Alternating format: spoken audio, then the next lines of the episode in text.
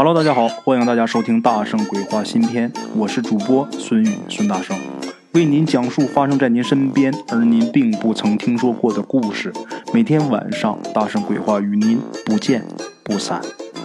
咱们今天第一个故事啊，说的是鬼友他姑奶奶，他姑奶奶是这个故事的主人公。姑奶奶，姑奶奶就是他爸爸的姑姑啊。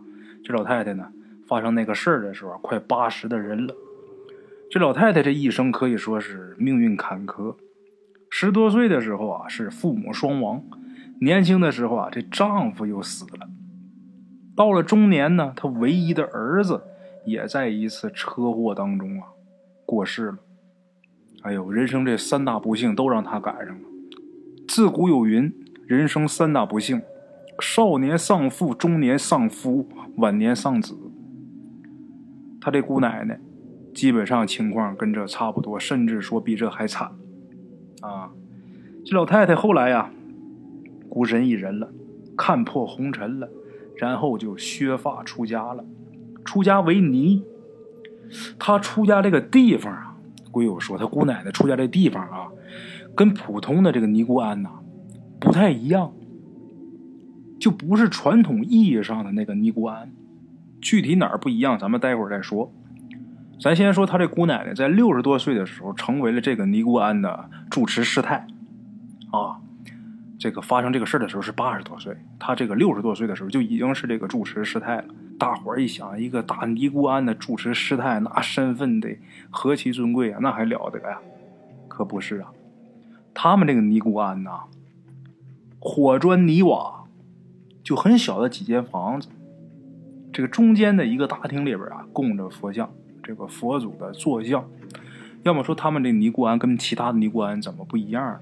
就是这个供的这个神像，它不是普通的尼姑庵传统意义里边这个佛像，不是这一个佛像看着就有点不像佛啊！你说的像青面獠牙的恶鬼吧，也还不是，就很奇怪供的这个坐像，但是人家当然说这是佛爷，这是佛祖啊。那么说，这个小尼姑庵里边香火怎么样？每天来来往往的这个香客啊，倒是有，但是也不多。这是一个山村的尼姑庵，建在这个山谷当中啊，周围是山林茂密，环境倒是挺优美的啊。尼姑庵下面不远啊，有一小水库，这水一年到头都是清澈碧绿。因为咱们鬼友他们家就住在这个尼姑庵的山下。所以说，他小的时候啊，学校只要放假了，他经常到这个尼姑庵里边去找他这个姑奶奶去玩去。他这姑奶奶呀，非常喜欢他，有的时候呢，也留他在这个尼姑庵呢住一段时间。然后香客有带的这些贡品物的啊，给这些佛祖供完之后，撤下来之后啊，也拿点给他吃。他挺爱去那玩的，一是。在这尼姑庵里边，觉得稀奇啊，觉得有意思。另外一个能吃着好吃的。鬼友说呀，记得几十年前，那时候他八九岁了啊，也知道事。他在这个尼姑庵住的时候啊，他就经常能看见这尼姑庵附近啊，尼姑庵山下有一些小孩啊，这个头疼发热呀，或者是怎么吓着了、惊吓过度的啊，或者是被那些什么邪祟啊、小鬼啊给迷了的。都得来这尼姑庵，把他这姑奶奶给请去，啊，请去除鬼辟邪。他这个姑奶奶呀，也确实是厉害，嘴里边念念有词，然后一通做法。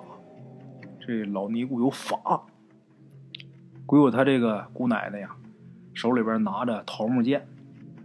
要么说这个尼姑庵不是传统意义上的尼姑庵，这桃木剑一般都是道家用这个东西。你看，他也用这老尼姑啊，拿这个桃木剑晃几下，就能把那些害人的孤魂野鬼啊就给收住。就那些小孩本来头疼发热的啊，那都不行了，他这一弄啊，马上就好啊，类似于这个道士掐诀念咒似的。这个把人治好之后啊，这些小孩的爹妈那对他肯定是感激不尽啊，那谢的不得了啊，又是给。拿吃的啊，又是给拿什么的？因为小的时候啊，鬼友也知道这世界上有鬼，所以说一提到鬼这个事儿，他就挺害怕的。但是人这东西就是好奇，越害怕什么呀，还越喜欢琢磨什么。他说他经常啊，在尼姑庵住的时候，就坐在他姑奶奶的床上啊，听他姑奶奶讲一些鬼故事。哎呀，都是半夜三更的啊，非得摸着他姑奶奶讲。他姑奶奶在这给他讲吧，外边这山林，这风一吹，这个树和草一动啊，还有动物的这个叫声啊，这种环境下听他姑奶奶给他讲那些真实的鬼故事。那心里边肯定害怕呀，不可能不害怕呀。咱说你就在这种环境下，你听大声鬼话，那也受不了啊，是吧？心里边虽然害怕呀，但是还是愿意听，把那被裹得紧紧的啊，让他姑奶奶给他讲。他姑奶奶一看见他，这老尼姑啊，一看见他就笑了，就说：“嗨，你乐意听啊？我给你讲，你不用害怕，在这儿你不用害怕啊，再恶的鬼。”他也不敢到我这儿来。孩子，你看大厅那些神像，这些个神像是管理这一方鬼怪的。再说啊，你别看我快八十岁的老太太了，我实话跟你讲啊，孩子，我还有一些法术。我的这些法术啊，一般的恶鬼我都能镇住他，他们怕我。所以说，在我这儿啊，你不用害怕。听这老尼姑这么说呀。鬼友其实不相信，就心想啊，道士可能说你会两下，但是说也不能说什么鬼他都怕你呀。可是有一天呢，当咱们鬼友亲眼看见他这老姑奶奶这位老师太斗鬼的经过，他算是信了，信的心服口服啊。怎么回事呢？那天呢，在附近山下有这么一户人家。这家有一个四岁一小男孩，在黄昏时分呢，在他们村里边这个晒场上，这小孩玩的好好的，可是突然间一阵黑旋风刮过去，这小孩立马就倒地上抽筋儿，口吐白沫啊！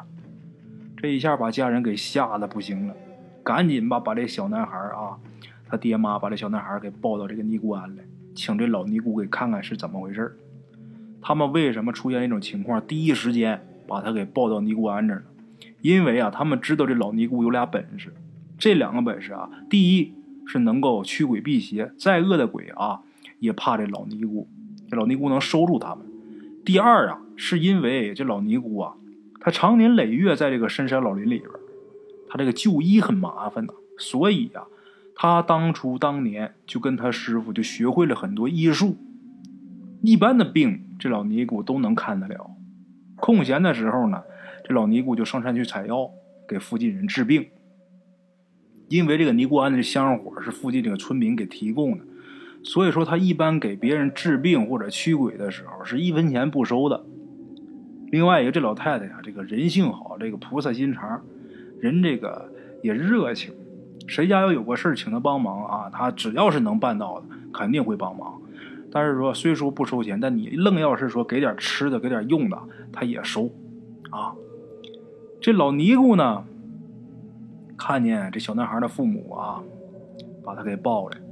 老尼姑瞅瞅这孩子，一副不省人事的样儿，还在那抽筋儿啊，时不时的还往出吐这沫子。眼看着这孩子来的时候，这嘴唇都已经变紫了，脸上是一片煞白呀。这小男孩他妈那吓得哇哇哭啊！把这孩子抱来的时候啊，这庙里边啊，这尼姑庵里边还有几个香客在这。这些香客一看这情况也吓一跳，大伙都催促这个老尼姑，就说：“赶紧赶紧救孩子！”咱们鬼友当时在旁边啊，也吓得不得了啊，瞅着也害怕啊，也跟着起哄啊：“是啊，赶赶紧救他呀！”这时候就见这老尼姑不慌不忙的坐到这小男孩旁边，伸手给把把脉、号号脉，然后又把这孩子眼睛翻开看看，看完就说：“让一恶鬼给缠上了。这恶鬼想找这孩子做替身，这鬼还挺横啊。”这老尼姑这么一说，把孩子他妈吓得呀，那哭声更大了：“您救命吧！”这老尼姑啊，又安慰这小孩的父母说：“你们不用害怕啊。”等着啊！我用一些法我把这恶鬼给他抓着，省得他以后再害别人。说完之后，这老尼姑就来到大厅里边，盘腿坐在这个神像下边。他是面对着大厅门口，这个背后是这个神像啊。然后就跟大伙说：“有胆小的赶紧上旁边那屋，我那屋里边去，把窗户和门关好，别往外边看。有什么声音啊，就知道没听着。”这老尼姑虽然这么说，但是大伙也都好奇，也都想看。这里边就包括咱们这个鬼友。啊！老尼姑一看这都不动啊，把眼睛闭上就开始做法了。做法请神助威。咱说一般啊，尼姑可没有这个手艺。要么怎么说这老尼姑跟普通老尼姑她不一样呢？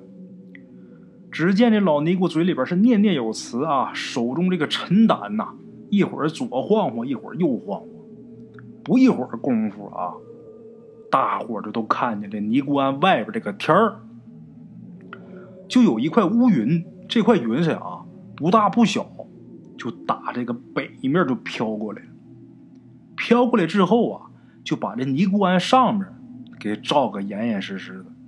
大伙儿能看得出来，就是周围啊外圈都是亮的，唯独尼姑庵这儿啊，被这个云彩啊给照的严严实实，这光线一下就下来。刹那间是狂风大作，电闪雷鸣，飞沙走石啊！紧接着就瓢泼大雨，大雨倾盆，就这一块儿啊！这些个香客都吓傻了，这事这也太奇怪了呀！大伙儿神经都绷着，就觉得啊，突然间出现这么奇怪的天象啊，就不知道待会儿得发生什么大事大伙儿都绷着这个神经。过了没一会儿功夫，再看啊，头顶这个乌云处啊，一阵电闪雷鸣啊，好似是刀光剑影啊，噼里啪啦的啊，雷声响，足足响了半个小时。突然间呢，这个这天上不是下雨呢吗？就有一阵雨，这个雨水里边就夹杂着这个腥味儿，然后紧接着。有那么一个也不知道是什么东西的头，看着有点像《动物世界》里边这个猩猩的头，还不是那俩大牙特别长，就从这个半空中这个乌云里边，砰的一声就掉到这个尼姑庵外边这个空地上。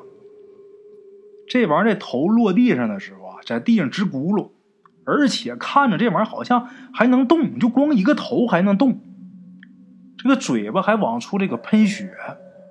那俩大牙啊，就在地上，地上这个有那个砖呐，在地上这砖磕都能听那个声，磕了磕了那声。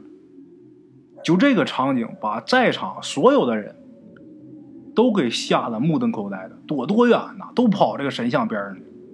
咱们鬼友就跑到他这个老姑奶奶这老尼姑背后，捂着眼睛不敢瞅。紧接着这老尼姑啊，别看快八十岁的老太太。这个身手啊非常敏捷，这东西一掉下来，这老尼姑眼睛一睁啊，站起来之后啊，飞快的就走过去了。等赶过去之后啊，这不手里边不是拿着桃木剑呢吗？拿着桃木剑，这一剑就扎到这东西这头上了。然后啊，自己带了一个皮囊，拿那剑把这东西挑起来，装到这个皮囊里边，把皮囊口这一系紧。然后就回来了。回来之后告诉大伙儿，没事了，把这恶鬼给收住了。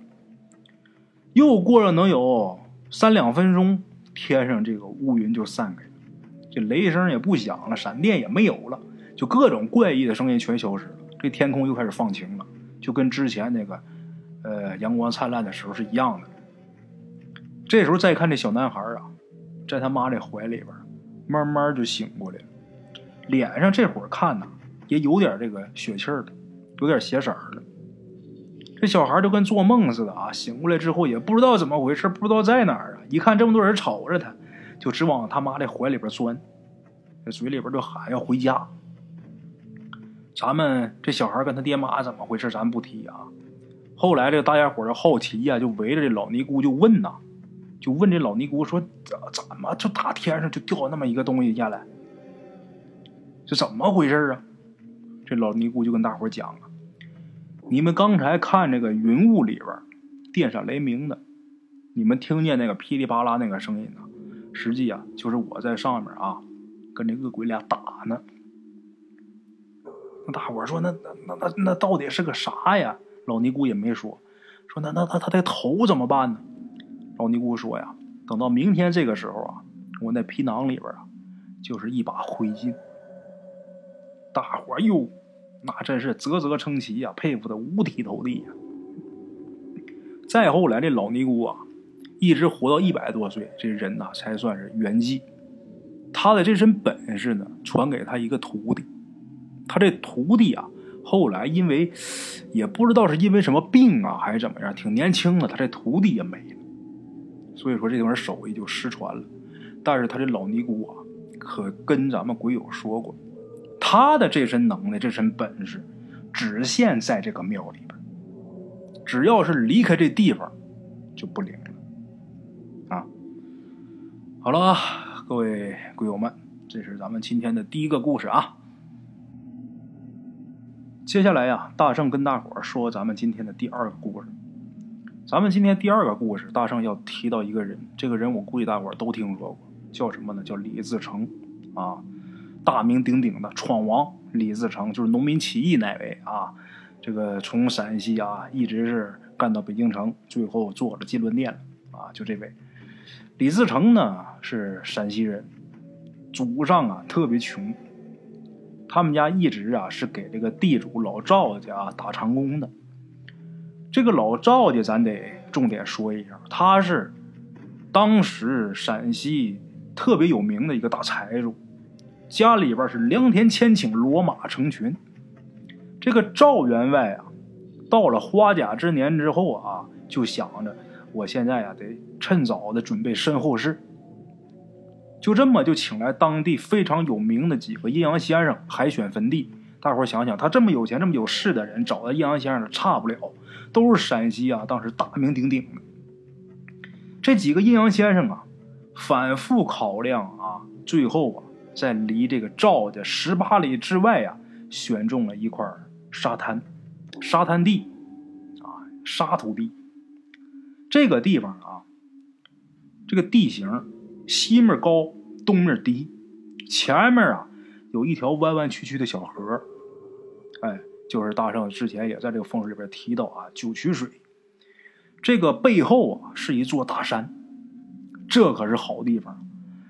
这个赵员外他不明白呀，就说这地方怎么个好法啊？这些个先生啊，当时很兴奋的跟这个赵员外说：“赵员外，这块地啊，就得是您这有福德的人享用这可是块宝地呀！这块地今天在这儿埋一个鸡蛋，明天这鸡蛋就能孵出小鸡儿来。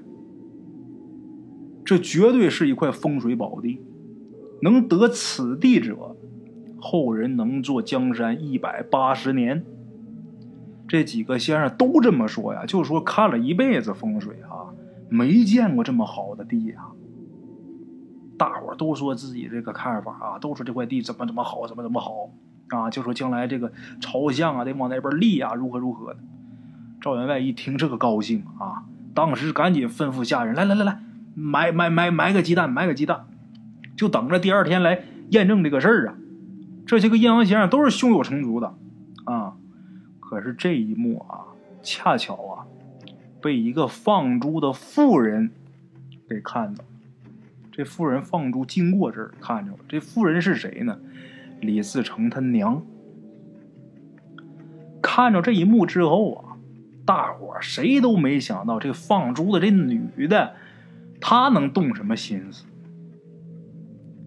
李母李自成他娘啊，在众人都离开之后，他动了心眼了，偷偷的把这鸡蛋呢给挖出来了。晚上呢，他又把这鸡蛋给煮熟了，又放回原地。哎呀，第二天几个先生啊，陪着赵员外是兴致冲冲的到这地方。等把这地挖开之后啊，不但没发现小鸡儿，而且这生鸡蛋竟然熟了。大伙儿都觉得这事儿，哎呦坏了！看打了眼了呀，这是一块火地呀。这风水先生，大伙都在这议论啊，都挺纳闷的，就是不可能啊，这怎么能看错呢？另外一个，你要说一个人看走眼行，这么些位都走眼了，这块地怎么就变成火地了呢？不管说这个究竟是什么原因，这块地这赵员外肯定是不能用了，风水先生也不让他用了。这火地埋里那还了得？好家伙，今儿个埋下去，第二天变这个烤串了，那哪行啊？没办法，只能是重新给赵员外选地。简短截说啊，赵员外选在哪儿，那咱就不提了。三年之后，李自成他爷爷病重，这李母啊就找到赵员外，就当时放猪这位啊，李自成他娘就找到赵员外，就说：“老爷啊，现在我家公公病重啊，大限将至，还恳请老爷赏一席之地，作为公公百年之后的归宿啊。”赵员外一看啊，这是咱们家的世仆啊，这辈儿辈儿在我手底下干活啊，这行那没问题，是不是？我们家这占着房躺着地的，不差那么一块地。说你自己，你看着你挑一块吧，你你瞅哪好啊？回来你跟我言语一声啊，你跟我报一声。就这么的，李母转过天来跟这个赵员外就说呀：“我要那块沙滩地。”当时这个赵员外说：“那块地不行啊。”你还挺明白哈，那本来你从外边看是风水宝地，但是不行，那埋下去就变烤串了。这李母说：“嗨，我们这个呃贫贱之人呐，能有块地就不错了。而且我就确实觉得那儿好，这么也好，那么也好，上坟也方便，这个那个。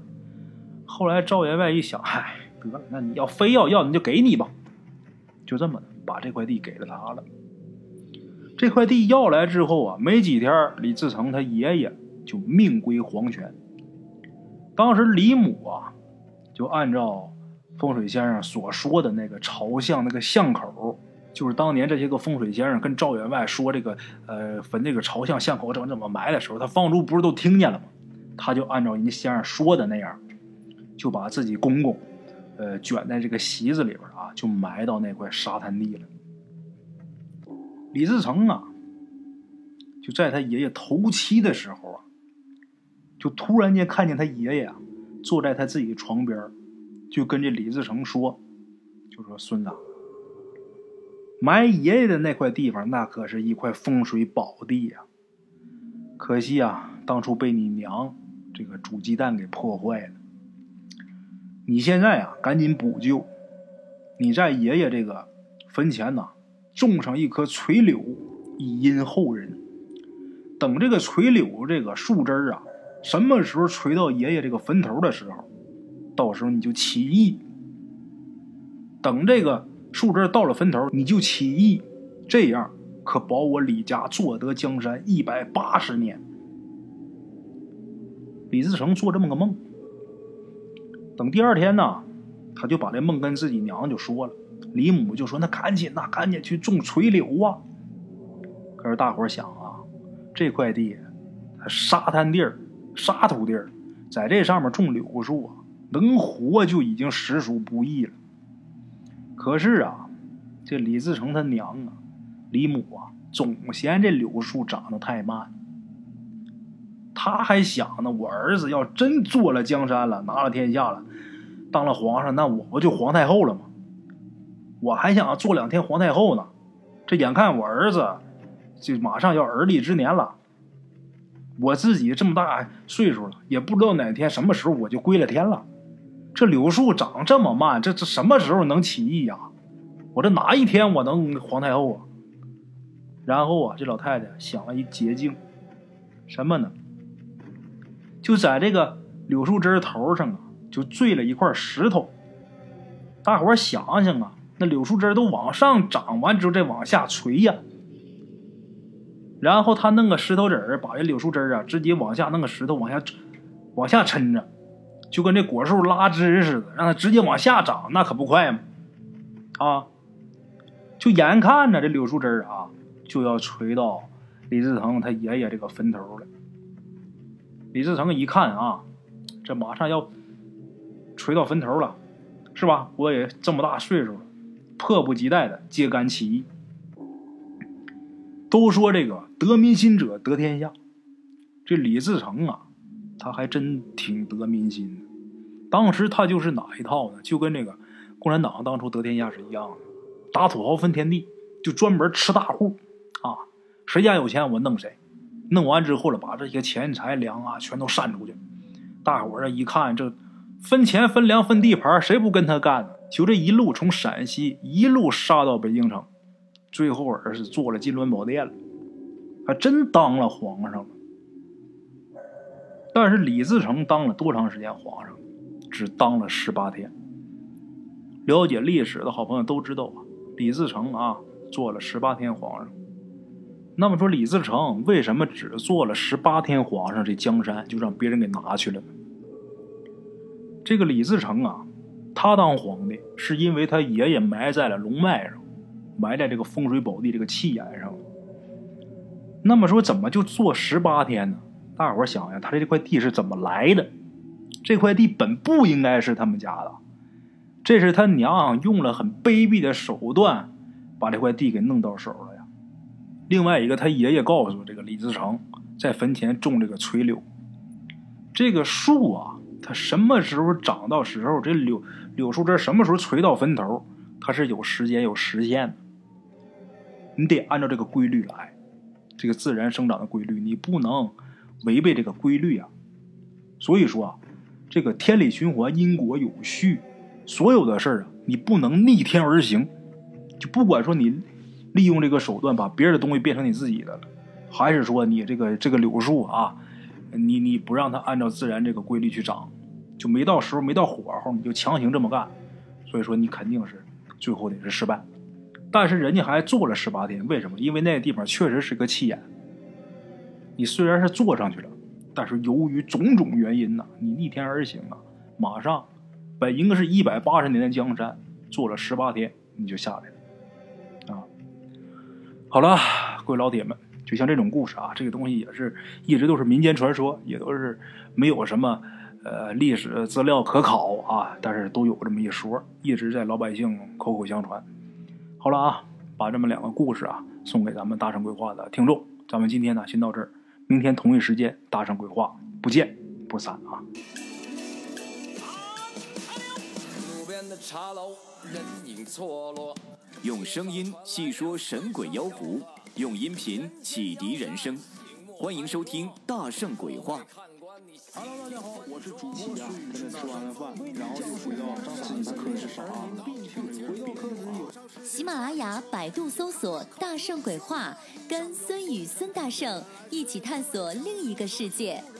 那天山女子独守空城，也只是感谢鬼友们，感谢鬼友们，感谢鬼友们一路陪伴。大圣鬼话，见字如面。欲知后事如何？且听我下回分说。